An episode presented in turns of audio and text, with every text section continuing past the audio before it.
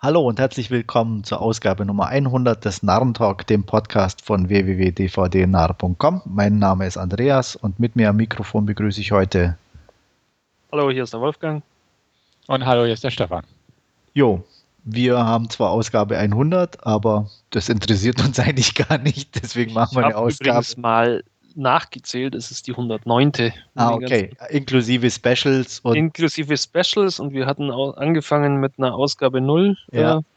und beide. eine ging ja verloren. Und eine ging verloren. Da hatte ich auch nochmal nachgeschaut, was das war. Das war nämlich The Descent und Doomsday und die war relativ amüsant, soweit ich mich da auch noch die erinnern war kultig kann. gut war ja, die. Ja, aber das die war sehr schade. Leider, ja. ja. Aber gut, wie gesagt, deswegen eigentlich 100, aber doch auch wieder nicht. Und deswegen machen wir eine ganz normale Ausgabe. Und wie bei jeder normalen Ausgabe starten wir mit den Trailern. Der erste heute ähm, muss natürlich sein X-Men Days of Future Past. Wolfgang, X-Men-Fan, erste äh, Stunde, los.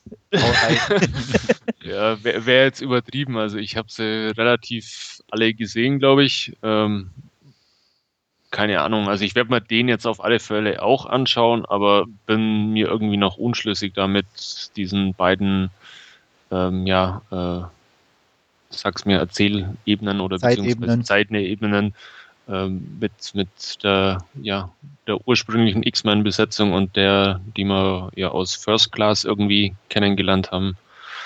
Ja, keine Ahnung. Kann, kann gut werden, ähm, könnte aber auch irgendwie tierisch nach hinten losgehen. Ich bin ja, noch schlüssig, ich weiß es nicht. Ja. Wie ich ja schon im Forum geschrieben habe, ähm, hat mich der jetzt nicht so noch nicht umgehauen, sagen wir es mal so. Entweder ist es echt noch frühes Bildmaterial, weil man auch so gut wie keine FX-Shots in dem Trailer sieht, dass sie einfach dachten, oh, wir müssen mal einen Trailer raushauen, um so ein bisschen den ersten Eindruck zu verschaffen. Dann wäre es vielleicht okay, aber ansonsten, also die Musik hat so den Haupteffekt am Trailer und alles weitere war so, ja, 0815. Man hat so die üblichen Dialogfetzen, die es auch in vielen Comic-Verfilmungen und ähnlich gearteten Filmchen zu hören gibt. Und ähm, das, was da wirklich auf dem Bildschirm zu sehen war bislang, fand ich jetzt nicht so spektakulär oder beeindruckend oder noch nie da gewesen, auf keinen Fall.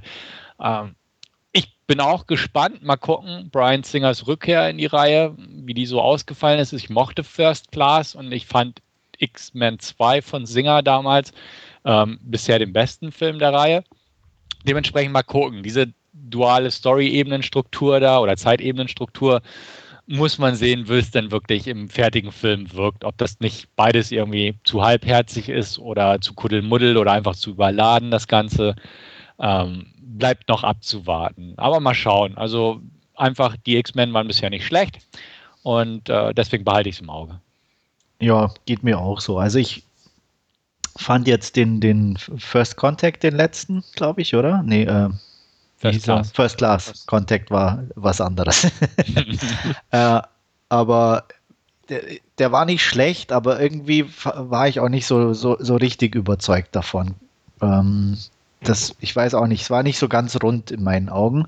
Ähm, die Hauptdarsteller fand ich aber auf jeden Fall gut und passend gewählt und auch interessant, um da noch, noch einen Film dann ähm, anzugucken.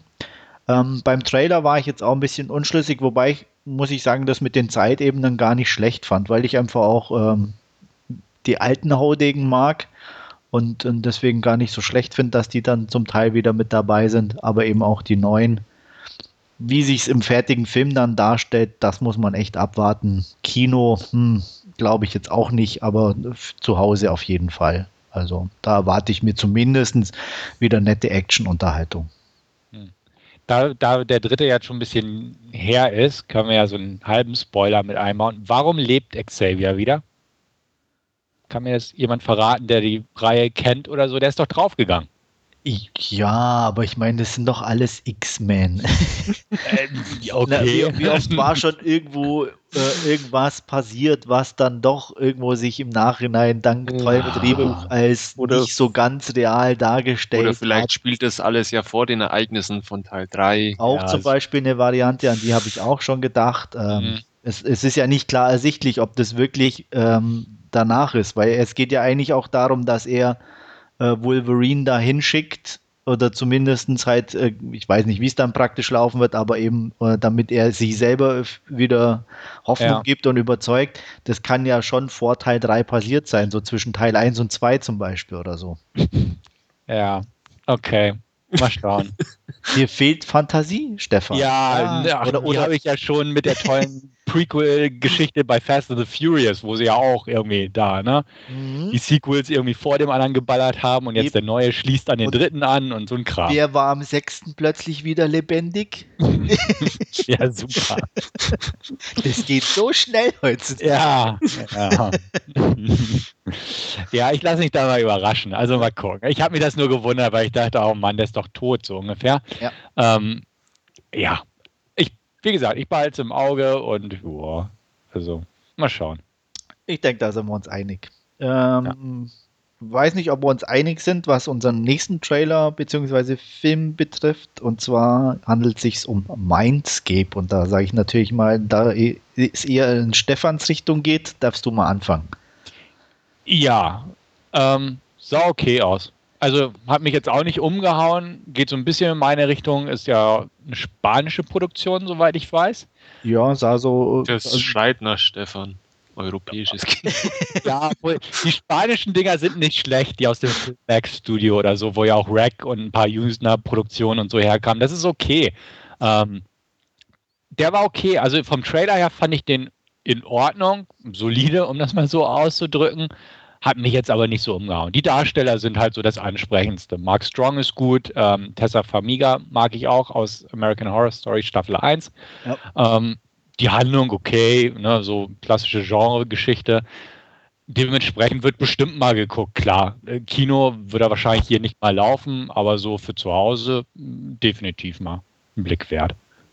Ja, unbedingt. Also ging mir auch so. Ich mag Mark Strong einfach. Finde es schön, dass er hier mal so auch ein bisschen mal was anderes zeigen und spielen kann. Das fand ich ganz gut, weil normalerweise ist er ja doch immer schon sehr vorbesetzt oder was seine Rollen betrifft. Und äh, von daher fand ich das schon mal nicht schlecht. Die Idee fand ich auch ganz gut. Taisa oder wie auch immer man es aussprechen mag, Famiga ist mir auch lieber wie ihre Schwester, muss ich sagen. Die ist mir immer irgendwie wirkt immer so, so noch ernster. das ist die Schwester? Ja, das ist die ja. jüngere Schwester. Okay von Vera. Und äh, Vera wirkt, also die mag ich zwar auch irgendwie, also die finde ich auch immer die Rollen, die sie annimmt, aber die wirkt immer irgendwie so ernst, finde ich. Und ähm, ich weiß nicht, bei, bei ihr mag es am, jüngeren Alter ein bisschen liegen oder so. Die hat noch ein bisschen was, auch wenn sie irgendwie auch in, in Horror Story, aber so, so eine, eine, eine gewisse Unbeschwertheit noch mit dabei irgendwie. Das, das fehlt mir bei ihrer Schwester manchmal ein bisschen. Mag vielleicht auch an den Rollen liegen, das weiß ich nicht, aber ähm, fand sie auf jeden Fall hier relativ gut besetzt auch und passend besetzt und bin leicht neugierig, sagen wir so. Hm. Ich hatte spontan, muss ich ganz ehrlich gestehen, ich dachte, das wäre die Tochter. Oder? Das dachte ich am Anfang auch, weil die einfach so, so viel jünger aussieht. Und ähm, ja. hat es dann mal nachgelesen und soweit ich weiß, ähm, ich bin mir jetzt nicht mehr hundertprozentig sicher, also aber ich meine. Ist, es ist die Schwester. Ich ne? habe vorhin auch nachgeschaut. Mir war sie gänzlich unbekannt und ich hatte auch zuerst gedacht, hm, ist das die Tochter jetzt? Oder ähm, aber es ist, ist die, die Schwester. jüngere Schwester, ne? Ja. Ja, die müssen irgendwie ein paar, paar irgendwie Kinder haben, glaube ich, oder so. Also. Ich habe mal geguckt, die, die Vera ist Jahrgang 73, also rein von den Zahlen her könnte es, es ja ging schon. Ja, ja, natürlich, klar. Also ja, ja. deswegen ist die Vermutung ja nicht von Hand zu weisen, aber es ist ja, faktisch doch also die kleine Schwester. Mhm. Ja, und Wolfgang? Gesagt, mir war sie gänzlich unbekannt, die junge Dame. Ähm, hat mich jetzt der Trailer auch nicht wirklich vom Hocker gehauen, ist eher dank der Besetzung, aber dann so ein ja, Leihkandidat irgendwann mal für einen Sonntagnachmittag. Ja, ich, absolut. Mhm. Also wie gesagt, es kann in die Hosen gehen, kann aber auch eine ganz, ganz spannende Unterhaltung werden. Ja um die Brücke zu schlagen zwischen unseren letzten beiden Last Scenes hier in Deutschland, ist ja auch dieser Welcome to the Punch mit Mark Strong und dem jungen Savior. Genau. Ähm, äh, wie heißt der nochmal? Keine Mac, Ahnung. Mac, Mac, McAvoy? Nee. McAvoy. Der McAvoy, genau. Genau. Da bin ich auch mal gespannt drauf. Ja, wobei der auch sehr unterschiedliche Kritiken bekommt irgendwie. Also ich habe auch schon negativ, sehr viel Negatives gelesen, so, okay. dass ihm der Punch fehlt so und solche Sachen. Also. ja, da bin ich nicht drauf gespannt. ja, aber ich bin, da, da, den werde ich mir auch gucken. Also der hat mir mhm. auch zugesagt. Ja. Gut, dann kommen wir ganz eindeutig in Stefans Gefilde, Wolfgang weniger, und zwar mit dem neuen Trailer oder dem Trailer für Wolf Creek 2. Ja, dabei. Obwohl ich zugeben muss, also ich mochte den ersten Wolf Creek, äh, aber er ist jetzt so kein Genre-Highlight für mich, wie es für nee, manche sagt der Trailer aber was anderes. Ja. Also ich weiß, also ja Highlight nicht, aber er, was, was mir am ersten gefallen hat, obwohl ich auch zugeben muss, es ist kein, kein, kein, kein Superfilm oder irgendwas, aber er mhm. hatte was Eigenes. Genau. Auf eine gewisse Art und Weise und das mochte ich. Richtig, also wie gesagt, ich mo mochte den ersten auch definitiv, habe ihn schon länger nicht mehr gesehen, aber habe da auch so jetzt beim Trailer gedacht, Mensch, den könnte ich eigentlich mal wieder gucken. Ja, ging mir ähm, genauso. Dementsprechend bin ich auch auf den zweiten jetzt gespannt. Der sieht zwar ein bisschen größer aus und mit mehr Action auf jeden Fall, äh, allein schon durch diese LKW-Szene. Aber gut, der Hauptdarsteller ist wieder mit dabei. Die Handlung genre-typisch weitergesponnen. Ja, auch nicht viel anders so ungefähr wie Teil 1, ne? Aber. Genau, und dementsprechend bin ich mal gespannt. Ich hatte auch schon ein, zwei Kritiken gelesen, weil der ja schon mal Premiere gefeiert hat. Ja. Und der soll auch qualitativ ganz anständig sein. Okay. Auf jeden Fall härter und mehr Action, aber auch jetzt nicht nur so ein, so ein Cash-Grab oder so, sondern ähm, auch schon funktionieren und zwar gut funktionieren. Und deswegen, da, da freue ich mich einfach drauf. Also ich bin gespannt. Ähm, vielleicht wird er ja hier auf dem Filmfest oder auf den Nights, meine ich, jetzt im Frühjahr laufen. Mal schauen. Ja. Kann gut sein. Ähm, ja, werde ich mir einfach mal angucken. Klar, ich mag australische Filme, ich mochte den ersten Film. Der, der Baddy war schön australisch, eigenwillig. Absolut, ja. Mal. Deswegen, das, das passt schon. Und ja, bin gespannt einfach. Du kennst Teil 1 nicht, Wolfgang? Nee, ähm, ich werde vermutlich auch Teil 2 auslassen, auch wenn der Trailer so vollmundig behauptet hat, dass uns Teil 1 ja das Fürchten gelehrt hat. Ja, ich zitter jetzt noch. Ja, ja mir graust auch davor. Ja, morgen ist Halloween, wäre die Gelegenheit. Ja, nee. Ja. Kannst dich als der, der Killer aus Wolf Creek verkleiden, wird wahrscheinlich kein Mensch erkennen. Vielleicht finde ich irgendwo so ein Flanellhemd. Ja, bestimmt. So ein Ost. Bei C und A gibt es bestimmt sowas. Äh, genau. ja. Jo, ähm, nicht von C und A, aber von Wes Anderson kommt der neue Trailer und zu seinem neuen Film Grand Budapest Hotel. Und da sage ich mal, muss ich sehen, wie bei den meisten Wes Anderson Sachen. Auch wenn es irgendwie immer ähnlich wirkt und gleich, aber es ist einfach äh, schön skurriler Humor und äh, ja, sagt mir irgendwie zu. Ja. Er hat irgendwie dasselbe Feeling verbreitet wie Moonrise Kingdom. Ja, absolut. ich, ich meine, Edward Norton wieder als Polizist ja. oder so, so ist ähnlich mit Anweisungen geben und äh, ne, es war fast wie, wie, wie Moonrise Kingdom. Da hat er ja auch so den Part ein bisschen inne gehabt. Genau. Aber ich muss mir den auch unbedingt anschauen. Es sah einfach so, so abstrus aus. Irgendwie. Ja. Und passt und total toll besetzt auch wieder, ne? Äh. Ich muss sagen, was? Ähm, bin ich nicht so begeistert. Geh doch nach Hause. Ja, ich mochte Moonrise Kingdom, aber ja. ich fand, der sieht eher wie die alten Wes Anderson-Filme aus, die ich nicht mochte. Ähm, dementsprechend bin ich da echt nicht so angetan von. Also Moonrise Kingdom mochte ich, haben wir glaube ich auch drüber gesprochen. Ja. Ähm, definitiv ein guter Film. Äh, aber so per se, Wes Anderson ist einfach nicht so, weiß ich nicht, nicht meins. Und der Trailer ging so in die Richtung. Also nach dem Trailer schauen dachte ich, den muss ich eigentlich nicht sehen, so ungefähr. Ich werde ihn mir auf die Leihlist packen, klar, einfach in der Hoffnung, dass er ähm, da anschließt, im Prinzip irgendwo, wo Moonlight, Moonrise Kingdom aufgehört hat. Aber so vom Feeling her hm, hat es mich irgendwie nicht packen können. Definitiv nicht. Schade. Ja, irgendwo schon, weil wie gesagt, Moonrise Kingdom definitiv ein guter Film, den ich mir auch gerne mal wieder angucken würde. Aber weiß ich nicht, das, das, die Lust auf diesen neuen Film ist einfach nicht so gegeben bei mir nach dem Trailer, muss ich sagen. Doch, also allein von den Darstellern her, die, die so, ja. ne, Harvey Keitel. Ja, klar. Also, ja. Ne, die waren immer gut besetzt, die Filme. Will, Willem Dafoe sah cool aus. Saoirse Ronan. Ja. Hirsche, genau. nee, definitiv. Aber wie gesagt, also einfach vom, vom Trailer her ähm, hat es mich kalt gelassen. Na gut. Also mich nicht, wie gesagt, eben, ich ja. fand es schön, unterhaltsam, netter Trailer, klar, typisch Wes Anderson, okay. Ähm, ich hatte jetzt nicht den Vibe so sehr, dass es mehr in Richtung alten Sachen ging. Ich hatte eher den Eindruck so, dass es schon ein bisschen Moonrise Kingdom ist, gemischt mit alten Sachen. Ähm, aber na gut, wir werden uns überraschen lassen. Ja. Und Jason Schwartzman ist auch wieder dabei. Ja. ja. Habt ihr naja, euch. Ich meine, nicht nur äh, Owen Wilson ja auch. Ja. Also die, die üblichen Verdächtigen sowieso. Ich glaube, Jason Schwartzman war bis jetzt in jedem Wes Anderson-Film, glaube ich. Oder? War eigentlich Owen Wilson in Moonrise Kingdom dabei? Nee. Nee. Aber ah, ich glaube, deswegen mochte ich den. das Weil ich einfach Wilson nicht sein. mag. Ja. Ja. Ja. Habt ihr euch dann die, die Saturday Night Live Parodie angeguckt, die ja. ich im Fun-Thread gepostet habe? Natürlich. Hab? Die ist sehr gut. Den Horrorfilm würde ich mir auch angucken. Ja. Also wer es noch nicht gesehen hat, unbedingt äh, Saturday Night Live, äh, Wes Andersons äh, Trailer für einen Horrorfilm angucken. Ja. Mit Edward Norton als Owen Wilson sozusagen. Ja. Muss ich dann noch nachholen. Hast du noch nicht geguckt? Nein. Mach unbedingt, sehr gut. Ja. Also es wäre auch ein Horrorfilm, den du dir, glaube ich, angucken würdest. Ja.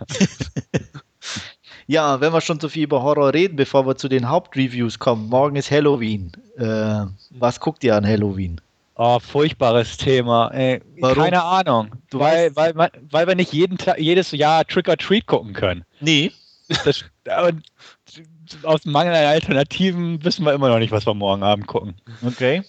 Keine Ahnung. Also, nee. Wir wollen nicht einfach nur so einen 0815 Horrorfilm gucken, darauf wird es wahrscheinlich hinauslaufen. Aber so wirklich ähm, Halloween thematisch bezogene Horrorfilme fallen mir nicht wirklich ein. Also ich hätte Halloween Age 20 ja. stehen. Aber ich werde mal nicht anschauen. Warum ja. denn nicht? Äh, weil ich heute die Season 3 von Nikita bekommen habe und vermutlich morgen Abend mit Season 3 von Nikita verbringen werde. Mhm. Also gar nichts Spezifisches für Halloween. Nee, ich bin auch nicht wirklich so dieser Halloween-Fan äh, lässt mich genauso kalt wie Fasching. Also okay. das gleiche. Ja. ja. Also mich eigentlich auch, ich weiß noch nicht. Ich habe, ähm, wir hatten auf Twitter so eine ähm, Reihe gestartet, Horror Oktober, 13 Horrorfilme im Oktober zu gucken. Mhm. Ähm, bin ich fast durch. Vier Filme wie immer noch, die werde ich wohl nicht ganz schaffen. ähm, einen werde ich mir morgen noch angucken. Ich habe jetzt heute noch die UK von Evil Dead bekommen, vom mhm. Remake. Wahrscheinlich werden wir das dann angucken und ähm, die dann als Abschlussfilm der Horror-Oktober-Reihe dann platzieren. Ja, ja, aber sonst so richtig ähm, ist es bei mir eigentlich auch nicht. Hm. Ja, also normal, normal, haben wir eigentlich immer eine Halloween-Party oder so gemacht, aber dieses Jahr auch nicht. Ähm, treffen uns morgen Abend, haben irgendwelche Halloween-Snacks gebacken, so ein paar Leute jedenfalls, und wollen halt irgendeinen Film gucken, der noch im Raum steht. Morgen erscheint ja in Deutschland Lords of Salem, aber äh, ich weiß ja nicht so recht. Ähm, wollt ihr Spaß haben oder euch langweilen? Genau, das ist so das ist mein Punkt. Also, da ich mir ja schon letztes, wir haben letzte Woche zusammen Stoker geguckt, nochmal. Ja. ja. Ähm, da musste ich mir schon anhören, ob das immer noch so ein intellektuellen Pseudofilm bleibt oder ob da nochmal was passiert im Verlauf. Wo ich dann sagte, du solltest deinen Freundeskreis überprüfen. nee, es geht. Also die, die eine Hälfte fand ich gut, aber so die andere Hälfte dachte auch, okay, passiert da noch was? Und ich dachte, super. Ich glaube, wenn ich den morgen mit irgendwie Lords of Salem angucke, ist das Interesse anfangs vielleicht gut, weil ich sage, Rob Zombie-Film. Ja. So wie du ihn beschrieben hast, könnte es sich aber schlagartig ins Gegenteil wechseln. Ich zumindest auch, da wird wahrscheinlich auch gefragt, wann passiert da mal was? Ja. Dementsprechend, wie gesagt, ist es noch völlig offen, was wir morgen gucken. Ich, ich werde einfach Hatchet 2 mitbringen. Okay. Mal gucken. Ja, da ich ja, immerhin passiert da was. Genau, und na, der erste war ja ganz lustig, den zweiten kenne ich noch nicht, den habe ich noch, äh, auch die UK im Regal bisher ungesehen und äh, den werde ich mal mitbringen und mal gucken, was noch so auf dem Stapel zur Auswahl landet. Mal gucken. Jo, so viel zu einer kleinen Exkursion. Was gucken wir an Halloween? Und ich würde sagen, wir machen jetzt unser Last Scene und Wolfgang beginnt. Ja, und ich hatte keinen Horror-Oktober, aber ich hatte mir am letzten Wochenende auch ein kleines Projekt vorgenommen. Und zwar habe ich ähm, drei der ja, äh, sehr bekannten Hongkong Cop-Movies angeschaut und habe angefangen mit äh, Police Story von Jackie Chan aus dem Jahr 1985. Ähm, ist inhaltlich jetzt eher uninteressant. Äh, es geht um einen Drogendeal, der schiefläuft und ja, ein Drogenboss, der ins Gefängnis kommt und seine Sekretärin soll gegen ihn aussagen und ja, Jackie Chan als Polizist soll eben diese Sekretärin beschützen. Es gibt dann natürlich äh, äh, zuerst einen gestellten Überfall, damit man, mit dem man sie, sie quasi überzeugen will, dass sie Schutz braucht, aber irgendwann dann auch äh, echte Überfälle und irgendwann wird dann auch Jackie Chan noch ein Mord in die Schuhe geschoben, was er lösen muss. Wie gesagt, ähm, inhaltlich jetzt nicht unbedingt ähm, das Interessanteste oder das tiefgängigste, ähm, was Police Story so interessant macht, sind im Prinzip die Stunts und die Action-Szenen, die ja damals aufgefahren wurden. Und es geht das Ganze los mit einer ähm, ja, grandiosen Eröffnungssequenz, wo quasi eine ganze ähm, Hütten- oder Barackensiedlung, die an so einem Hang angesiedelt ist, in ja, äh, mit einem Auto durchquert wird, was dann ja auch ähm, in Bad Boys 2 ähm, so eine kleine Nachahmungsszene im ja, gegen Ende gefunden hat. Ähm, das, wie gesagt, gibt es bei Police Story ähm, zum zu Beginn schon zu sehen, äh, die einfach grandios ist, auch für die Zeit, wenn man es dann 1985 ähm, eben verortet und wo man dann einfach ähm, ja mit echten Autos durch eine echte Barackensiedlung äh, durchgebrettert ist und da das Ganze eben ja entsprechend verwüstet hat, dann dieser ja, Busstand, wo der auch immer wieder bei Jackie Chan auftaucht, äh, wo er mit diesem Regenschirm quasi am Äußeren eines Doppeldeckerbusses dort hängt, ähm, auch extrem sehenswert. Und dann natürlich ein paar äh, tolle Kampfsequenzen, die mit drin sind auch äh, und den Schluss bildet dann ja auch dieser ganz berühmte Stunt von Jackie Chan, wo er in diesem Kaufhaus ähm, ja, diese Lichterkette hinunterrutscht mit der ganzen Weihnachtsdekoration äh, und zuvor noch etliches an ja, Glas in diesem Kaufhaus äh, zu Bruch geht. Ähm, also wie gesagt, einfach eine wunderbare ähm, Sequenz an, an tollen Actionsequenzen, äh, die ja durch eine plausible und etwas durch Overacting gezeichnete ähm, Handlung zusammengehalten wird. Ähm, ich hatte trotzdem meinen Spaß, ich mag den Film und würde ihn einfach mal mit sieben von zehn Punkten bewerten. Ja. Ich kann mit. Gesehen, nee, ich Nicht? bin kein Jackie Chan-Man. Echt? Okay. Nee, also ähm, Hongkong, Asien gerne, immer, aber mit Jackie Chan konnte ich nie was anfangen. Ich weiß, das hat einfach mir mich nie angesprochen. Gut, dann schätze ich mal, wirst mit ihm auch nicht warm werden. Ja. Weil das ist halt so dieser Inbegriff eines Jackie Chan-Films irgendwie. Ja. Also ich, ich, ich, ich honoriere seine, seine Leistung äh, und äh, im Action-Bereich und alles, gar keine Frage. Die Stunts sind cool gemacht und wirklich, aber diese Mischung aus, aus Slapstick und, und, und, und Ernst und Action und so, die hat mich nie angesprochen. Und ähm, darstellerisch war er ja sowieso nie es war immer so. Ja. Ähm, das war einfach nicht meine Welt irgendwo. Wie gesagt, ich, ich, ich honoriere alles, was er für das, das asiatische Kino geleistet hat und alles. Und die, wie gesagt, die, die, die Stunts, ähm, okay, ich ziehe meinen Hut vor, gar keine Frage. Filmtechnisch hat es mich nie angesprochen. Dann kann ich dich vermutlich auch mit Maggie Choi, nicht 13, die da seine Freundin spielt und nee. kurz zuvor Miss Hongkong geworden ist. Nee. Also auch nicht. Gut. Und Stefan ähm, brauche ich nicht fragen, oder? Was? Was? Doch, klar. Ich weiß sogar, dass jetzt, jetzt, jetzt hier eine Fortsetzung davon rauskommt und so ein Kram, ne? Ja, ist, ist doch richtig. Sag, sag, sag, dass ich recht habe. Ähm, so. Es gab insgesamt fünf Teile, ob jetzt noch eine sechste Fortsetzung. Ich habe gelesen, da kommt einer raus. Noch in diesem Jahr. Jahr. Stefan ist besser informiert uh. über das Asien-Kino wie du. Also ja. bin ich ja enttäuscht. Ja. Man muss den Feind kennen. ja, also ich mag Jackie Chan auch nicht. Also ich fand ihn auch immer zu albern und so weiter. Und äh, abgesehen davon, dass ich sowieso mit den asiatischen Filmen so ein bisschen auf Kriegsfuß stehe, ist das dann halt noch ein weiterer Sargnagel in der Geschichte einfach. Ähm, nee, also ich habe mal einen Police Story Film gesehen, diesen einer der letzten, der nicht ganz so albern war meiner Meinung nach. Ich weiß gar nicht, welcher das war. Muss vor ein paar Jahren. Bitte? New, New Police. Police. Genau, den habe ich gesehen. Ja, also wie gesagt, ne, kann man sich angucken, ohne dass ich den jetzt irgendwie total zerpflücken müsste. Hm. Aber ist halt einfach nicht so ganz meins. Und dementsprechend. Ja, ähm, ist auch, auch, nicht schlecht. Also den kann man sich ja. wirklich gut anschauen auch. Ja, also wie gesagt, nee, ähm, nichts für mich. Gut. Ähm, was ihr dann vermutlich beide gesehen habt, ist meine Nummer zwei und zwar Hard Boiled von John Woo. Ja, habe ich sogar gesehen. Ähm, ja, der auch, äh, sagen wir es, äh, inhaltlich auch nicht wirklich, ähm, ja, das Kino neu erfunden hat, aber von der Story zumindest ganz solide ist. Ähm, ein Polizist trifft auf einen Undercover-Cop, äh, die stehen sich zuerst gegenüber und realisieren dann aber ziemlich schnell, dass sie eigentlich für dieselbe Seite kämpfen und ja, versuchen dann eben einen ähm, Jackett tragenden Gangsterboss, der von Anthony Wong gespielt wird, ähm, zu Fall zu bringen.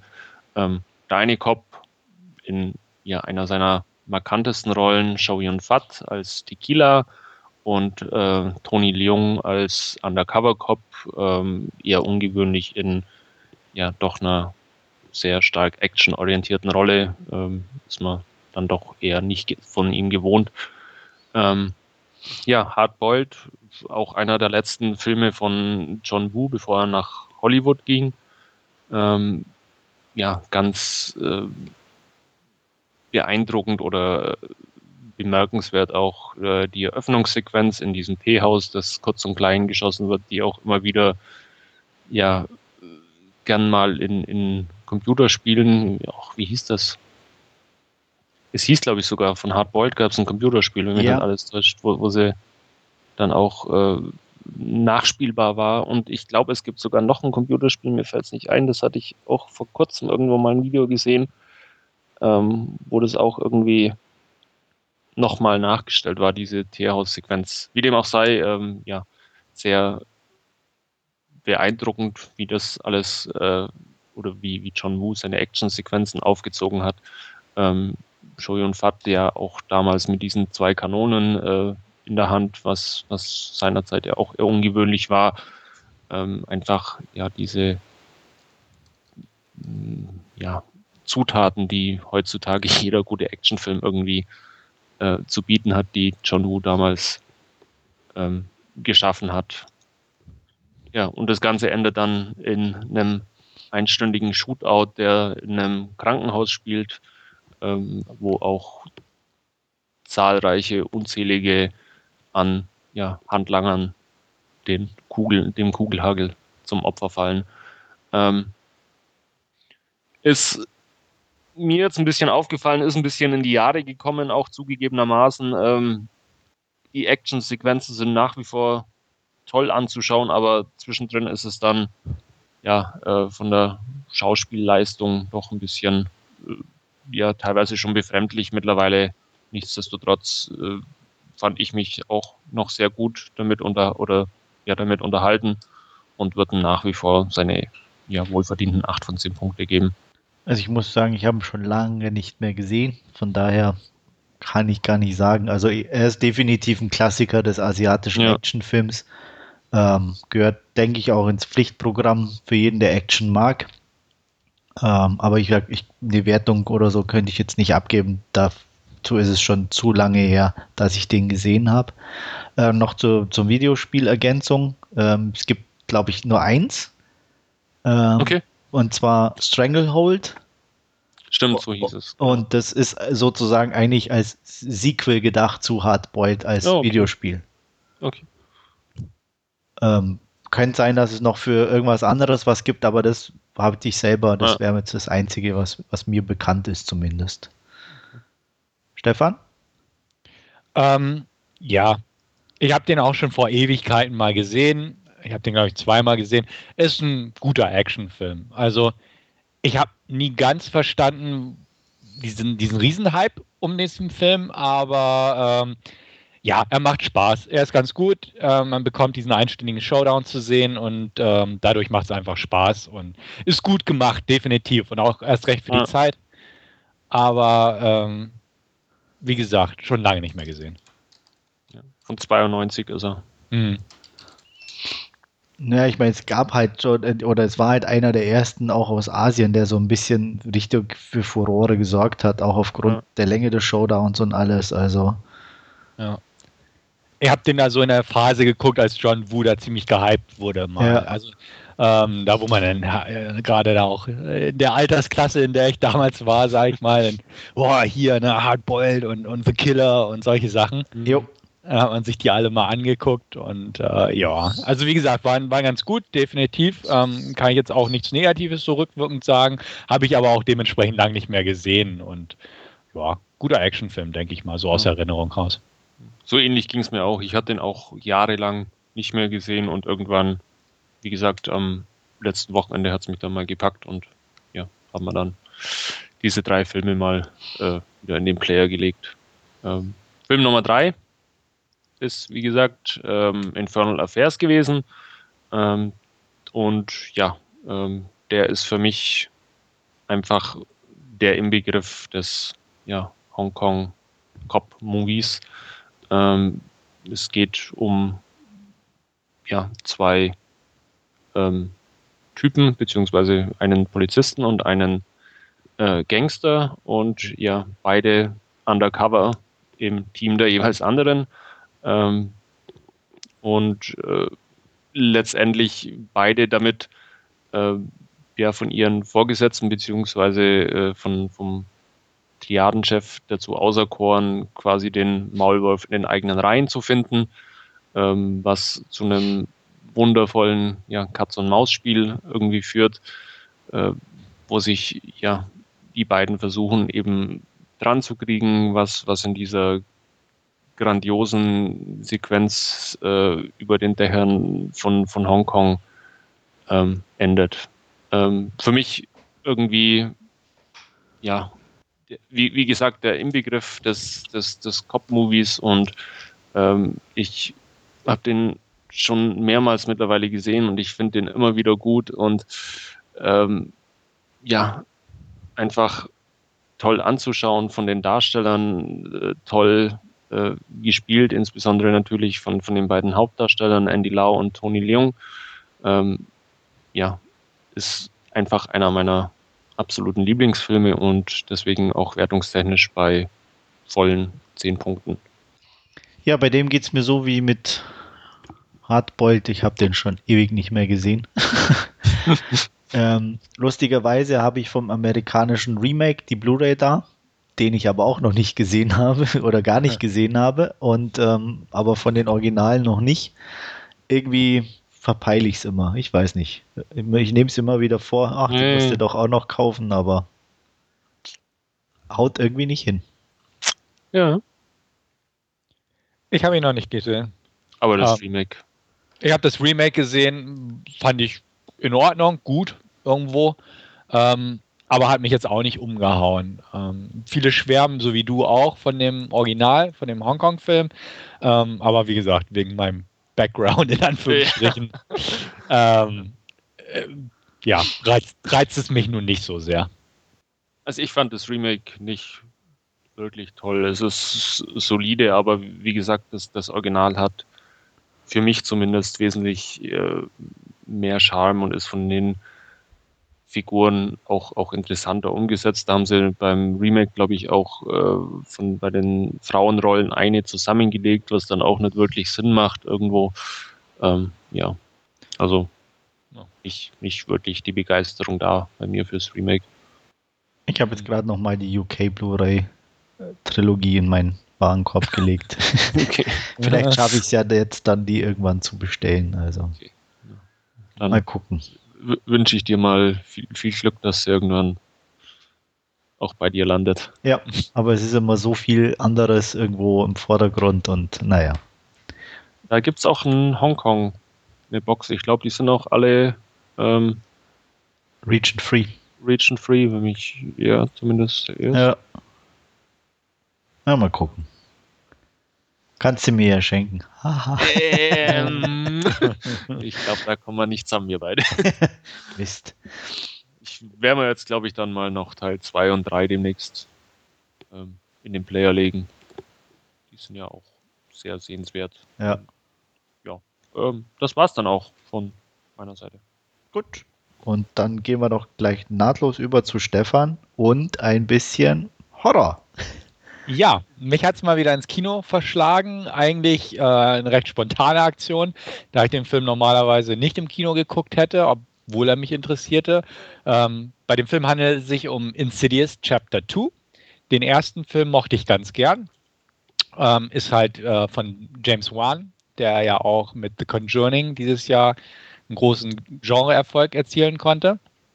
In diesem Fall ähm, schließt dieser Film, also Insidious Chapter 2, nahtlos an den ersten Teil ran. Wir erinnern uns damals, ähm, musste äh, der Familienvater Josh, gespielt von Patrick Wilson, seinen Sohn aus der Zwischenwelt ähm, befreien. Und äh, die, ihm ist es gelungen, aber schon am Ende äh, des Films merkte man, ähm, da ist irgendwas ähm, mit ihm zurückgekommen, so ungefähr. Bei dieser Aktion stellen wir nun auch fest, dass das Medium Elise, gespielt von Lynn Shay, ähm, gestorben ist. Ihre Leiche wird zu Beginn des zweiten Teils nun entdeckt. Und ähm, ja, der Film schließt, wie gesagt, nahtlos an, spielt im Prinzip in der Woche nach Ende des ersten Teils.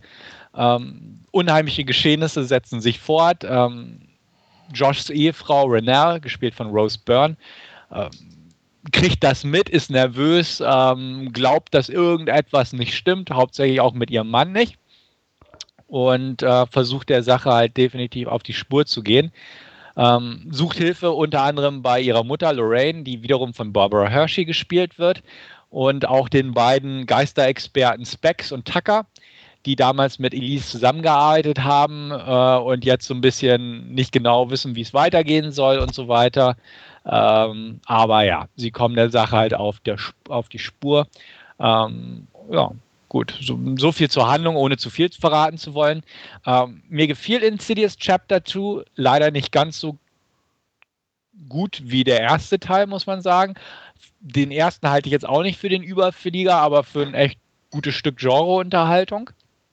Ähm, Im Prinzip bietet der Film, der zweite Teil jetzt, ähm, die meisten der stilisch, ja, Stilmittel und, und Zutaten, die den Vorgänger halt dermaßen interessant und auch sehenswert gemacht haben. Also man hat die üblichen finsteren Räumlichkeiten, gespenstische Gestalten, ähm, die Soundeffekte sind gewohnt unheimlich und eindringlich eingesetzt und so weiter und so fort. Ähm, man muss, wie gesagt, aber sagen, dass das Ganze halt nicht mehr so frisch anmutet. Einfach weil Insidious jetzt aus dem Jahr 2011 stammte, was ja auch nicht so lange her ist. Und dieser Geisterhorror, Haunted House Horror in den letzten Jahren ja immer mehr zugenommen hat. Äh, dementsprechend wirkt es einfach nicht mehr frisch. Ähm, wirkt so ein bisschen methodisch dargereicht hatte ich so das Gefühl. Also äh, James Wan hat es einfach raus, wie er Szenen arrangieren muss, damit sie funktionieren. Und sie sind teilweise echt großartig inszeniert, von den Kamerabewegungen, von der Sounduntermalung. Ist wirklich toll gemacht. Aber man merkt einfach, er hat es drauf, er weiß, wie es geht und er befolgt seinem Schema. Also er bricht das nicht. Er macht, er macht das, was er gut kann. Und das wirkt auch irgendwo, aber es wirkt einfach jetzt inzwischen wie ein Schema irgendwo. Ähm, klar zuckt man zusammen und gruselt sich und so weiter, aber hat halt so dieses, dieses Methodische so ein bisschen. Jedenfalls kam es mir so vor. Vielleicht gucke ich auch einfach zu viele Filme dieser Art. Ähm, wie gesagt, er kann es definitiv und ein paar Szenen sind richtig klasse arrangiert und haben mir dementsprechend auch gut gefallen. Mir ist auch positiv aufgefallen, dass der Streifen sich meiner Meinung nach kontinuierlich weiter zu steigern vermag. Am Anfang dachte ich so, boah, ist ja ganz okay, aber mh, hm, sollte mal in Gang kommen, so ein bisschen der Film. Einfach weil ähm, auch dadurch, dass es wirklich nahtlos an den ersten Teil anschließt, alles so ein bisschen weitergeführt wird. Aber mir gefiel es, wie es sich steigert, das Ganze. Ähm, ja, am Ende geht es natürlich wieder in die Zwischenwelt und so weiter. Man kann ihm vorwerfen, da wiederholt sich ihm so ein bisschen aus dem ersten Teil. Aber dadurch, wie gesagt, dass es irgendwie immer schön bergauf geht, beziehungsweise in einer positiven Hinsicht bergauf, das Ganze, ähm, konnte ich damit eigentlich ganz gut leben. Was mir wiederum positiv aufgefallen ist, ist das Drehbuch von Lai Wanel, der auch damals schon mit äh, James Wan unter anderem Saw verfasst hat und so. Ähm, ich fand die Verbindungen sehr schick. Also Insidious Chapter 2 spielt auf zwei bis drei Zeitebenen, zumal halt in dieser Woche nach den Geschehnissen des ersten Teils, dann auch äh, in der Kindheit von Josh, was damals passiert ist, arbeitet auch viel mit Rückblenden. Und was mir sehr gut gefallen hat, im zunehmenden Verlauf gibt es auch noch sehr schöne Verwebungen oder Verknüpfungen mit dem ersten Teil. Da werden Szenen des ersten Teils aus anderen Perspektiven nochmal aufgearbeitet, was ich äh, ziemlich cool fand. Einfach weil ich mir den ersten Teil vorher auch noch kurz angeguckt habe. Und äh, daher kennt man doch einiges wieder, was dann aus einem anderen Be Betrachtungswinkel äh, aufgerollt wird. Zum Beispiel Szenen, die im ersten Teil im Haus gespielt haben, werden jetzt ähm, vorm Haus quasi von einer, ja, von der Perspektive vorm Haus nochmal eingezeigt und äh, ja, fassen da zahnradmäßig schön ineinander, meiner Meinung nach. Klar kann man es auch negativ auslegen, ähm, dass der Film einfach recht viel beleuchtet und erklärt und nochmal Hintergründe aufarbeitet. Ähm, aber wie gesagt, ich fand es einfach nett, auch diese andere Perspektive auf die Ereignisse nochmal zu sehen. Was mir nicht ganz so zugesagt hat, ist, ähm, dass der Film durchaus mit Comic Relief ein bisschen stärker arbeitet.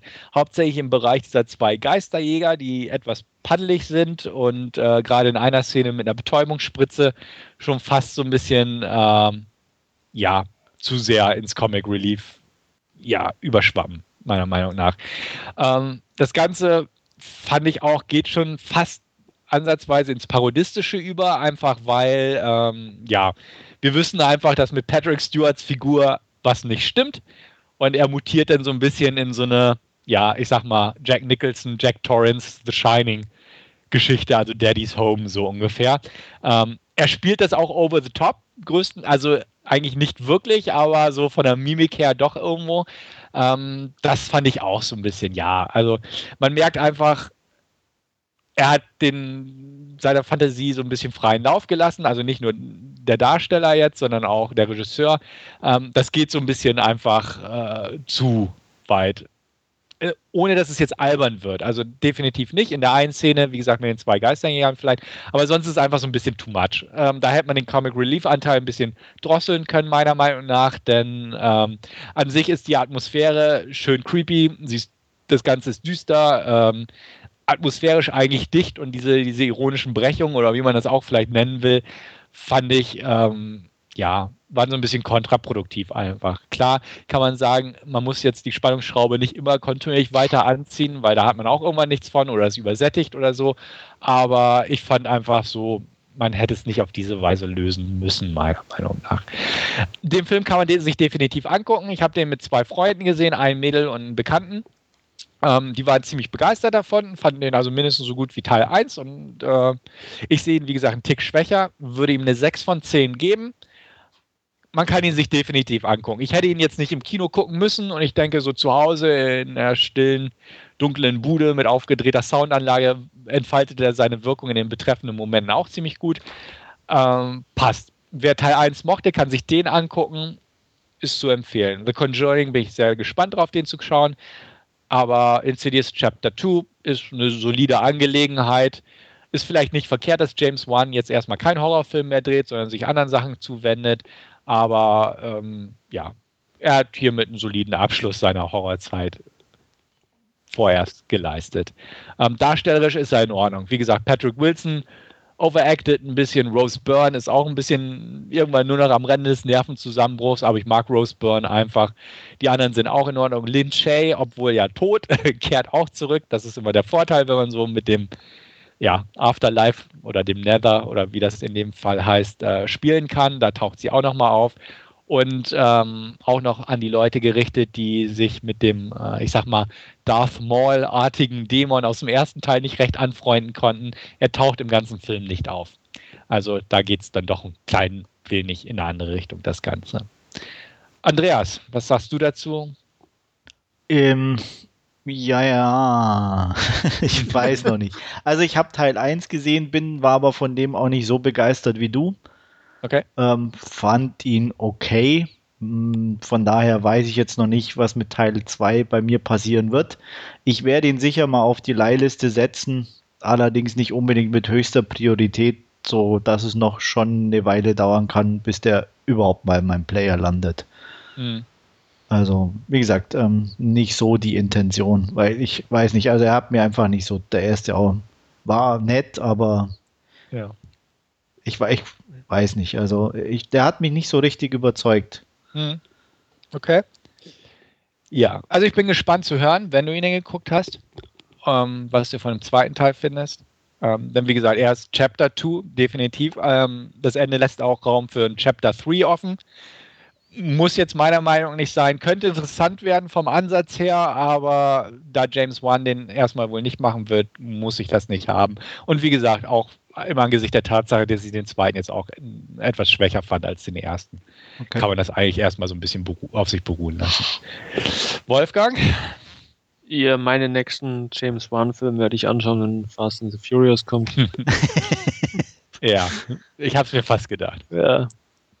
Nee, ich glaube, ähm, ist, ist nichts für mich. Wobei von der Besetzung klingt er jetzt zumindest ganz interessant, aber ich hätte ja dann auch noch das Dilemma, dass ich mir vermutlich Teil 1 vorher anschauen müsste und das ist dann alles zu viel des Guten für mich. Okay. Irgendwie. Also es wäre definitiv zu empfehlen, den ersten Teil zu gucken. Ja. Gerade auch wegen dieser Verflechtung irgendwann. Hm? Ja, sonst habe ich eigentlich nur belangloses Zeugs geguckt, äh, dementsprechend nicht der Rede wert. Ähm, bin somit durch mit meinem Last Scene-Anteil für dieses Mal. Gut, dann greife ich da ein und ähm, gebe mal zur Überraschung aller bekannt, ich habe einen deutschen Film geguckt. ähm, Nicht schlecht. Ja, ich bin wie sicherlich bekannt äh, kein Fan des deutschen Films. Umso mehr freut es mich aber trotzdem immer, wenn dann doch die ein oder andere kleine Perle zwischendurch auftaucht, die mir irgendwie zusagen kann. Passiert ist das mit Oh Boy, ein ähm, Abschlussfilm der Berliner Filmhochschule, glaube ich, oder Deutschen Film- und Fernsehakademie Berlin von Jan-Ole Gerster. Ähm, oh Boy geht oder dreht sich vollständig um Nico Fischer, gespielt von Tom Schilling. Ich muss einwerfen, Tom Schilling ist jetzt nicht mein beliebtester deutscher Schauspieler, aber hier ist er so absolutes Typecast. Also der ist so passend für die Rolle. Ähm, das ist wie Faust auf Auge. Also das ist echt, echt klasse. Ich mag so Drifter-Filme, wie sie im Neudeutsch so schön heißen, also so Streuner-Filme, wo es eigentlich nie, um nichts Spezielles geht, sondern man einfach nur irgendwelche Leute begleitet. Und Oh Boy ist eben genau so ein Film. Ähm, Nico ist Ende 20, ähm, hat sein Jurastudium Studium vor zwei Jahren abgebrochen, ohne jemand Bescheid zu sagen, auch sein Papa nicht, von dem er immer noch lebt ähm, und lebt einfach in den Tag hinein. Ähm, ist, äh, die Kamera folgt ihm im Endeffekt, wie er ein bisschen ziellos ähm, ja, ähm, an einem Tag und einer Nacht ähm, durch Berlin zieht, ähm, seine äh, verschiedensten Menschen trifft, seinen Vater, einen Nachbarn, der irgendwie völlig neben der Mütze ist und er muss zum Idiotentest, weil er mehrmals schwarz gefahren ist und zu schnell. Und ja, also irgendwie ganz merkwürdige Leute und aber auch interessante Leute. Ähm, eine ehemalige Schulkameradin, die er gedisst hat ohne Ende. Ähm, also ein sehr buntes Publikum. Und das Schöne an dem Film ist, er ist, er hat einen sehr schönen Witz, was sehr selten ist für einen deutschen Film, muss man auch ganz klar sagen. Also kein Schenkelklopfer, er ist so ein bisschen lakonisch, ähm, leicht melancholisch. Das hat mir einfach echt gut gefallen. Ähm, Pflicht war für mich natürlich auch irgendwo den Film anzugucken, weil er in Berlin spielt und ähm, ist sowieso immer für mich zumindest ein schönes, sowas dann so ein paar Plätze zu sehen. Und im Gegensatz zu meinen letzten Berlin-Filmbegegnungen, ähm, Unknown Identity und The Berlin File, schafft Oh Boy einfach auch ähm, Plätze zu zeigen, jenseits so dieser Touri-Optik. Und das ist sehr angenehm. Ich kenne nicht alle Plätze, bin aber auch nicht so der Szenegänger, wo viele wahrscheinlich sagen, oh, Alter, da warst du doch bestimmt schon mal. und ähm, aber nee, ich kannte die Plätze nicht, aber auch eben einfach dadurch sehr schön zu sehen, dass es ähm, auch ähm, ja einen Film schafft, Berlin ein bisschen anders zu zeigen oder auch ein paar andere Ecken. Und ja, wie gesagt, also ich fand einfach die, dieses, ähm, es ist ein schöner Rumhängenfilm. Und ich bin auch am überlegen, mir den echt zuzulegen, weil es so ein bisschen ist wie, ja, es gibt so, ich weiß gar nicht, ähm, welchen ich da zuletzt irgendwie hatte, den ich irgendwie immer gern angucke, ist mir gerade entfallen, aber so ein typisches Beispiel ist auch Big Lebowski einfach so ein Abhängfilm, äh, den kann man reinwerfen, dazu auf dem Sofa mitgammeln sozusagen mit dem Dude. Und im, in, in, in, einer anderen Art ist es eben auch hier bei Oh Boy. Also es ist beileibe kein perfekter Film, aber er macht irgendwie Spaß. Ähm, das Ende ist ja ein bisschen zweischneidig. Also ich war auf der einen Seite passt irgendwie zum Film, aber es ist so die einzige Sequenz, wo ich sagte, das ist so ein bisschen wieder zu sehr deutsch. Wer den Film guckt, weiß, was ich meine.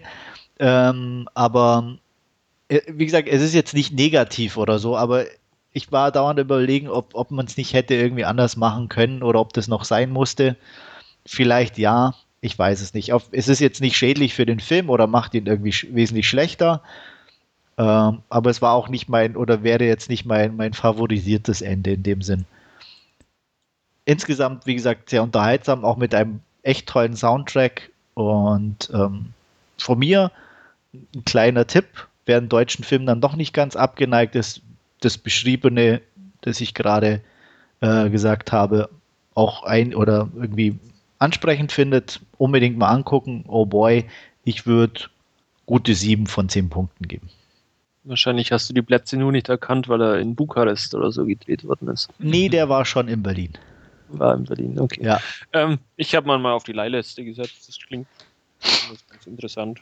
Ja, also wie gesagt, es ist ein angenehmer Film einfach. Sehr selten in der heutigen Zeit irgendwie so ein bisschen, auch gerade beim deutschen Film, weil entweder geht es ja nur ganz äh, ähm, moralisch, Zeigefinger und dramatisch und ohne Ende oder irgendwie dumme Til Schweiger-Komödien. Oder Zweite Weltkriegs. Also, ja. ja. Na gut, die Einer waren in letzter Zeit nicht mehr so, deswegen hatte ich die außen vor gelassen. Hm. Einer der belanglosen Filme, die ich mir letzte Woche angeguckt habe, war auch der deutsche Film Zimmer 207 oder 205. Ja. Ein deutscher Horrorfilm, der ein Remake eines dänischen Horrorfilms ist. Ja. Auch in Berlin gedreht, im Plattenbau irgendwo im Osten. Ja. der war aber auch scheiße. Okay. Also so viel zu meinem, meinem leidigen Thema deutscher Film. Ja. Ich muss ähm, auch sagen, ich kenne das Original. Welches? Von dem Zimmer 205 ja. oder was? Echt? Und fand das auch schon langweilig. Okay. ja, schön. Also der hat, so, hat schon ein, zwei nette Sequenzen irgendwie, aber insgesamt fand ich den auch schon nicht so prickelnd. Also deswegen hat es mich sowieso gewundert, dass man davon auch noch ein Remake machen muss. Ja. Also das Original kenne ich gar nicht, da habe ich keine Vergleichsmöglichkeit, aber das, das Remake sieht halt auch, als hätte jemand die Idee gehabt, komm, ähm, wir drehen einfach äh, nach Vorbild eines amerikanischen C bis B-Movies ja. irgendwas. Ähm, und dieses C bis B-Movie aus Amerika war auch noch ein Remake vom japanischen Film so okay. Hm. Also man hat so irgendwelche ne, Scream-mäßige Sequenzen drin und J-Horror-Einflüsse, aber spielt halt in einem so einem Plattenbaugebäude, ehemaliges SED-Gebäude, was hier als Uni ähm, Studentenwohnheim fungierte. Ich habe das nämlich erlesen, was das für ein Bau war. Ähm, ja, es, es sieht einfach deutsch aus, es wirkt deutsch und es wirkt so auf amerikanisch getrimmt, aber nicht gekonnt. Und, ja. Das äh, bei Oh Boy gar nicht. Also der ist, einfach deutsch, aber schön deutsch. Er ist auch komplett in Schwarz-Weiß, was ich, mhm. was ich sehr mochte. Ähm, die Musik ist ähm, ja ein bisschen jazzig äh, angehaucht, also mhm aber ohne so, also nicht dieses nervige, jazzige, sage ich jetzt mal, hm. was ich sehr angenehm fand. Wie gesagt, ich fand die Darsteller gut ausgewählt. Ähm, mhm. ähm, es gibt einen sehr netten Running Gag während des gesamten Films, der immer wieder auftritt, der so einem immer wieder das Schmunzeln ins Gesicht treibt und äh, wie gesagt, einfach so es passiert nichts in dem Sinne, aber es sind äh, auch nie irgendwie so, so überkandidelte Sachen oder, oder over-the-top-Gespräche mhm. oder wo du sagst, oh, wem, wem, fällt denn sowas ein, sondern du hörst einfach zu und, und ja, äh, gehst mit Nico so diesen einen Tag da lang und das ist irgendwie angenehm und du könntest dir vorstellen, auch irgendwo mit ihm ein bisschen abzuhängen. Also mhm. ähm, das, das, wie gesagt, ist einfach ein sehr, sehr angenehmes Gucken gewesen. Ja. Ist wie morgens S-Bahn fahren, oder? nee, eben nicht. Äh, morgens S-Bahn fahren, ist doch nervig. Eben. äh, weil ich sag mal so, wenn du mit jemandem unterwegs bist, kannst du dir die Leute ja aussuchen, ne? So, aber in der S-Bahn nicht, du musst da lang. also von daher, da, da begegnen dir dann schon, ja, also ich sag mal so, wenn du da am Bus bist und der voll ist, kannst du halt nicht irgendwie einfach mal die Straßenseite hm. wechseln, mhm. wenn dir der neben dir unangenehm ist. Ja, äh, ich verkläre das vermutlich einfach romantisch, weil ich schon seit ein paar Jahren nicht mehr pendeln muss. Aber, ja, ja, wahrscheinlich. Also, ja. ich sag mal so, ich habe bei mir noch Glück, dass ich eine relativ angenehme Strecke fahren kann. Da ist es nicht ganz so schlimm. Aber auch da kommt es hier nun wieder vor, dass da Gestalten im Bus sind oder in der S-Bahn, die jetzt nicht so ganz toll sind. Ja, kann ich nachvollziehen. Nett umschrieben. Ja. ja. Also wie gesagt, oh boy, definitiv ein Blick wert. Er ist auch nicht allzu lang mit 83 Minuten und ähm, ja, wirkt dadurch auch einfach sehr kurzweilig und ähm, wie gesagt, ein kleiner Tipp von mir. Nicht perfekt, aber angenehm. Gut, so viel zu unserer Last Scene Rubrik. Und wir kommen nun zu unserem Hauptreview. Wir haben angeguckt, alle drei, einen Actionfilm. Und zwar von von und mit Sly Stallone, Shootout oder im Original Bullet to the Head. Und Stefan wird uns mal eine Inhaltsangabe geben. Jo, es geht um einen Auftragskiller mit dem grandiosen Namen Jimmy Bobo, gespielt von Stallone. Der ähm, begeht zusammen mit seinem Partner Louis gleich zu Beginn ein Hit auf einen Ex-Polizisten, der sich in einem Hotel zurückgezogen hat mit einer Nutte und ganz viel Kokain, so das übliche Szenario, hätte ich fast gesagt. Ähm, sie bringen ihn um, dem Auftrag gemäß. Ähm, Stallone, also Jimmy in dem Fall, verschont aber die Prostituierte, was schon so ein bisschen so, hm, ne, ob das nicht uns irgendwie einholen wird und so weiter und so fort wie auch immer, man geht halt so ein bisschen raus, geht, trifft sich in der Kneipe nochmal abends, um das Ganze ja, absacken zu lassen, so, aber dann ähm, werden sie reingelegt von ihrem Auftraggeber, denn die haben noch einen ähm, Söldner angeheuert, Keegan, gespielt von Jason Momoa. Der soll diese beiden Profikiller ausschalten, um die Spuren sozusagen zu vermischen, schafft es aber nur, Louis zu töten, während Jimmy sich zur Wehr setzen kann und ähm, ja, entkommen kann sozusagen. Parallel dazu, oder jedenfalls kurz darauf, ähm, trifft äh, auch ein Polizist ein, ähm, Taylor Kwan, gespielt von Suan Kang. Ähm, der kommt in die Stadt, New Orleans übrigens, hm, habe ich glaube ich noch nicht erwähnt, ähm, um da auch die Sache anzugehen, denn ähm, Hank Reedy, der Ermordete, am Anfang aus dem Hotel, war ein Ex-Cop, der halt auch viel Dreck am Stecken gehabt hat. Und der ja, Polizist jetzt möchte herausfinden, was da alles so passiert ist mit seinem früheren Kollegen. Und äh, relativ schnell kriegt er über Nachforschung raus, dass ähm, ja, Jimmy Bobo eventuell etwas damit zu tun haben könnte. Er sucht dementsprechend auch Mr. Bobo auf und macht dann sozusagen mit ihm gemeinsame Sache, denn sie beide sind hinter den Hintermännern her. Jimmy aus Rachegedanken heraus und Quan, da er einfach den Fall aufdecken will. Ähm, so eine Art Notgemeinschaft, also man hilft sich, äh, aber man ist nicht wirklich befreundet miteinander. Und äh, gemeinsam geht man also der Spur nach, die sie über diverse Hintermänner ähm, bis hin zum obersten Chef führt, sozusagen. Ein paar der Hintermänner ne, lassen sich leicht befragen, aber relativ viel endet halt im Shootout, wie der Name des Films ja auch schon so sagt. Und äh, da kämpft man oder man arbeitet sich so ein bisschen zu den Reihen, äh, die, die Reihen hinauf, bis dann der Big Boss äh, und eben der Söldner Keegan ähm, den Leuten im Showdown gegenübersteht. Klassisches Schema also. Ja. Okay, ähm, ich würde mal sagen, Wolfgang, du hast den Vortritt. ja. Klassisches Schema war jetzt die nette Formulierung für 0815. ja, ja. Ähm, ich mir auch. Mhm. Ähm, ja. Also wenn ich mal nicht gestern Abend angeschaut hätte, ich wüsste, glaube ich, ja gar nicht mal, was, was äh, alles passiert ist, weil er irgendwie, also ich fand ihn total belanglos. Ja, Film, also äh, gesehen und vergessen, ne? Ja, ja sehe ich auch so. Ähm, ähm, ich war echt enttäuscht, muss ich ganz ehrlich sagen. Ähm, ich, ich weiß nicht, aber ähm, es ist, also ich fand schon irgendwie die Darstellerauswahl ein bisschen befremdlich, muss ich ganz ehrlich sagen. Ähm, diesen komischen äh, wie heißt der? Du hast den Namen Jason Momoa oder so? Ja, ja. Äh, der ist ja der von Game of Thrones, ne? Mhm. Äh, Conan. Den, ja, der ist, das ist kein Schauspieler. Hallo, das ist nichts. Ja, Stallone ist jetzt auch nicht der Schauspieler. ja, aber der ist doch, aber Stallone ist da noch Welten besser wie der. Also, ja, tut mir leid, ähm, sowas ja, da schon richtig, ja. Ähm, da einfach aus, auszuwählen, das, das sagt, denke ich, schon viel aus und ähm, was mich am meisten gestört hat, war dieses, dieser Versuch, oder also zumindest hatte ich den Eindruck, dieses Buddy-Movie-Revival, ja. aber noch so ein bisschen überspitzt das Ganze. Und was das Schlimmste dabei war, einfach für mich total unlustig. Jeder genau. dumme Spruch war unlustig. Ja. Und das, das hat mich irgendwann sogar richtig genervt, wenn wieder was Neues kam und ich mir dachte, okay, und wo ist der Witz? Kann ich jetzt mal lachen? Es war total unlustig. Ja. Und das Vor fand ich extrem nervig.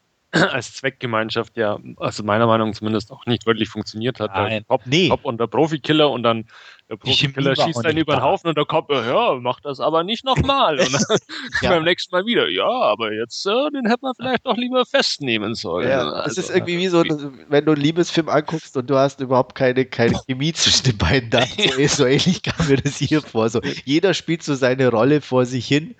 Ja, nee, also. Ja, also ich, ich habe ja auch noch ein bisschen nachgeguckt im, im, Nachhinein, weil ich hatte ihn auch geguckt und war auch nicht so ganz begeistert. Also es, es, er beruht ja auf einer französischen Comicreihe, die sich amerikanische B-Movie Hardboiled-Filme zum Vorbild genommen hat. Das ist ja das Ausgangsmaterial. Ja, da ist halt schon nicht mehr viel übrig geblieben mit dem Film. Ja, dann, dann sollte ja ursprünglich Wayne Kramer Regie führen, der ja Running Scared und so gemacht hat, also einfach ein etwas modernerer Filmemacher. Und äh, Stallone sollte mit Thomas Jane zusammenspielen. Ähm, dann hat Walter Hill, äh Quatsch, äh, Joel Silver, Entschuldigung, das Projekt übernommen. Ähm, hat auf dem Vorschlag von äh, Joel Silver hin ähm, Wayne Kramer, ich sag mal, rausgedrängt und äh, Walter Hill reingebracht und auch gleich Thomas Jane gefeuert, denn ähm, Joel Silver wollte gern ähm, einen etwas moderneren Twist reinbringen und deswegen hat er den Asiaten gecastet. Jo, das ist sehr moderner Twist. Weil da konnte man ja dann auch gleich diese super lustigen äh, Kulturgags mit reinbringen über Konfuzius und, äh, und der, der Techniker. ja. oder? Genau.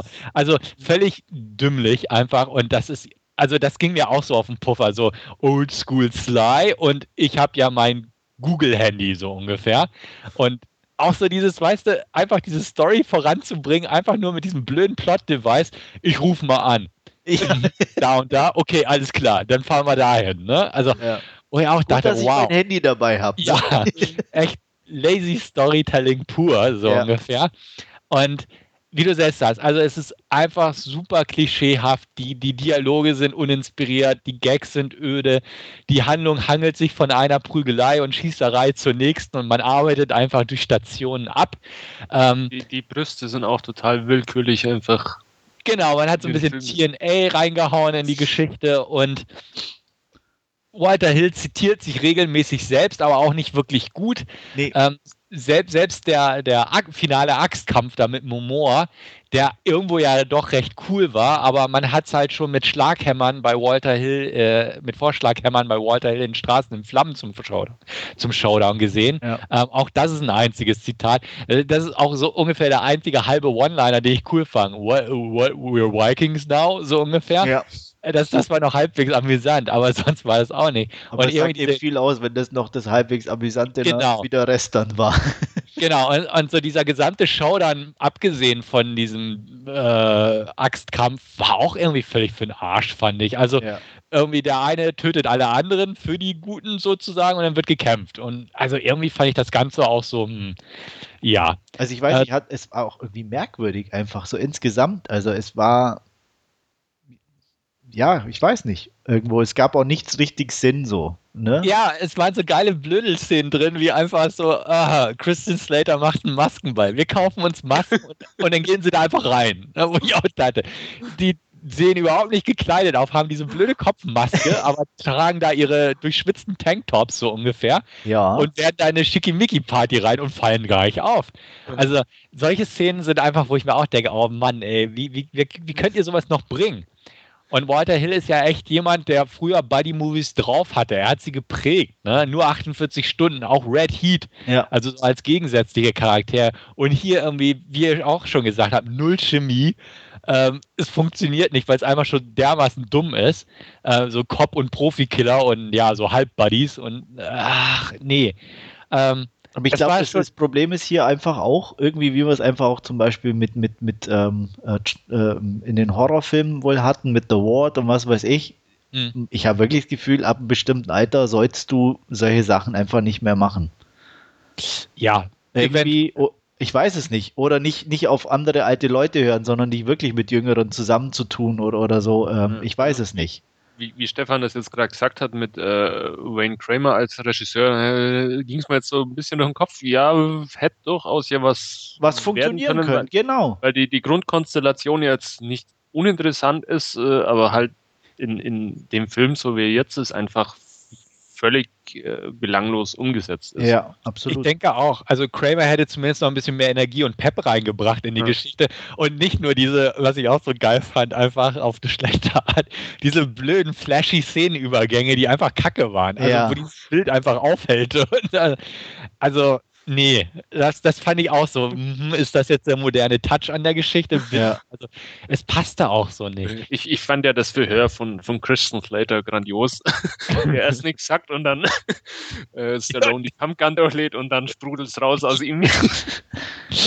ja, also da waren so einige Sachen drin. Ich muss auch sagen, er, der Film hat mich nicht gelangweilt, muss ich auch dazu sagen. Also man nee, konnte ihn durchaus gucken, aber äh, es war halt so ständig, wo du auch denkst, oh nee. Und irgendwie fand ich den auch recht trist passt einfach so von der Optik und so. Ja, ähm, auch irgendwie so. Es war nicht irgendwie kein Highlight, ne? Genau, von New Orleans hat man nicht viel draus machen können, so ungefähr. Ja. Wenn man, New Orleans ist atmosphärisch, also da kann man echt nicht viel schief mehr eigentlich gehen lassen. Ich habe jetzt auch ja kürzlich den ähm, Last Exorcism Teil 2 gereviewt im Forum. Ja. Da habe ich auch schon geschrieben. Es ist erstaunlich, dass man New Orleans derart stimmungsarm darstellen kann.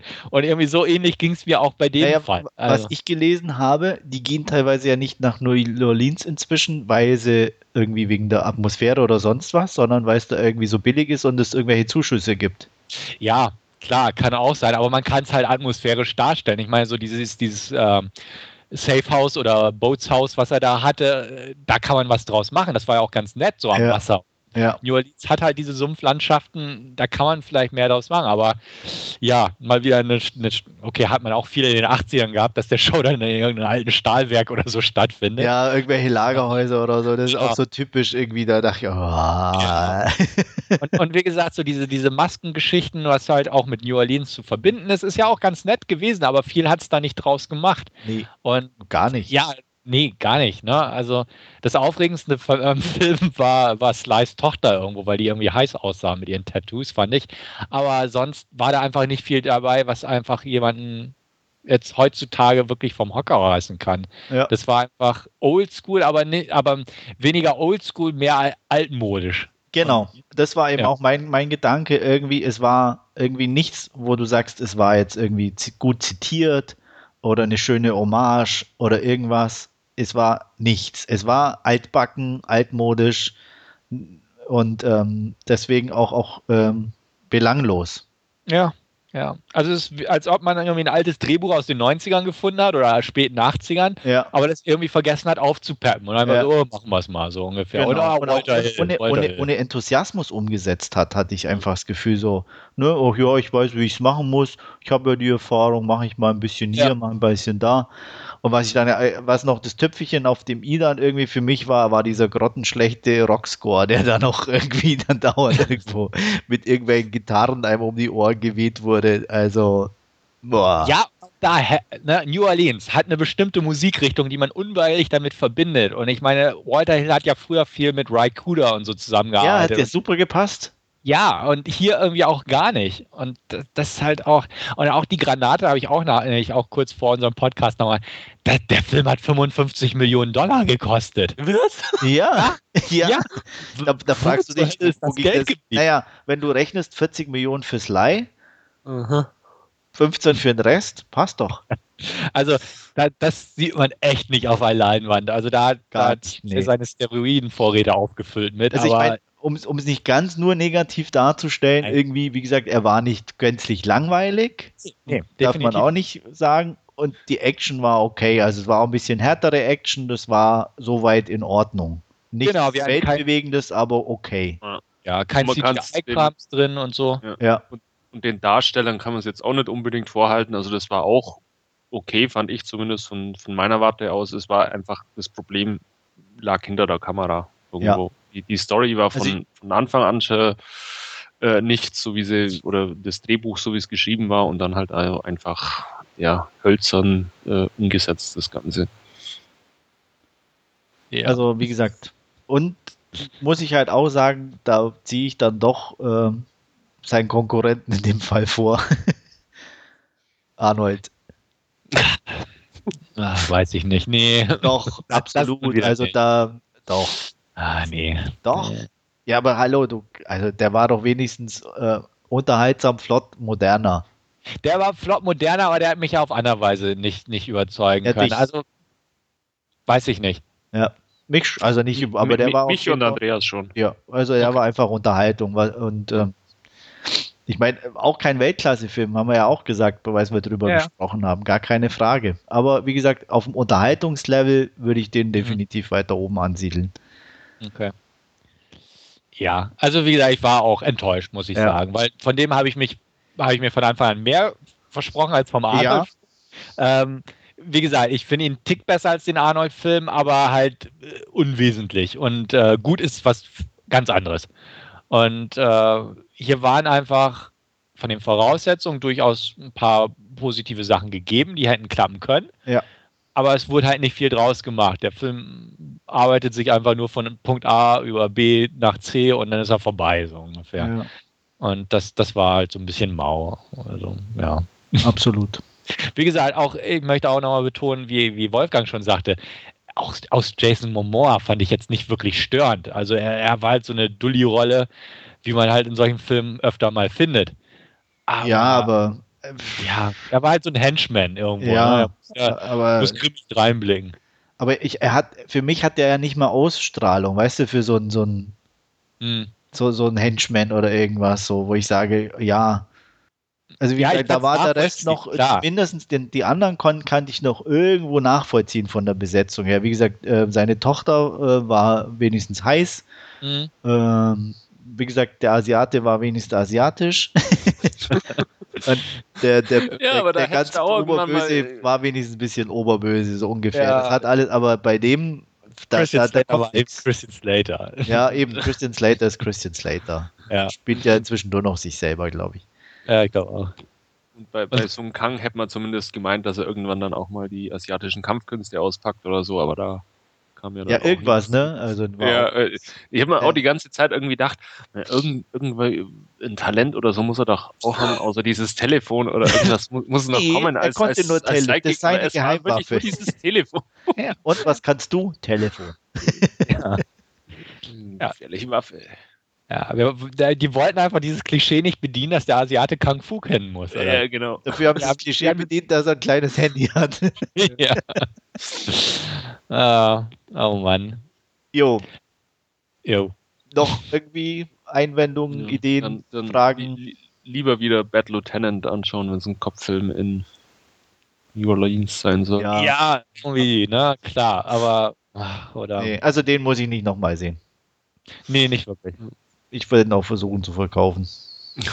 Ich, würde mich echt ärgern, wenn ich ihn gekauft hätte. Ja, ich ärgere mich. leid für euch. Ich, also in dem Fall, wie gesagt, da beneide ich dich, dass du ja. äh, nur geliehen hast. Ja. Ausnahmsweise mal. Ich, ich habe ihn ja auch gekauft. Ja. Hm. Wertung? Wolfgang? 5 von 10. Ich. Ja, 5 von 10. Und Wolfgang? Ja, ich auch. Ja, knappe 5 von mir auch. Hm. Enttäuschend auf jeden Fall. Ja. Gut. Sonst noch irgendwelche Wünsche, Anregungen, Ideen? Nö. Okay.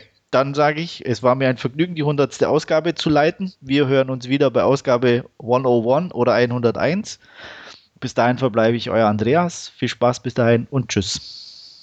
Ja, wie immer vielen Dank fürs Zuhören und bis zum nächsten Mal. Ciao. Ja, auch von mir. Tschüss und auf Wiederhören.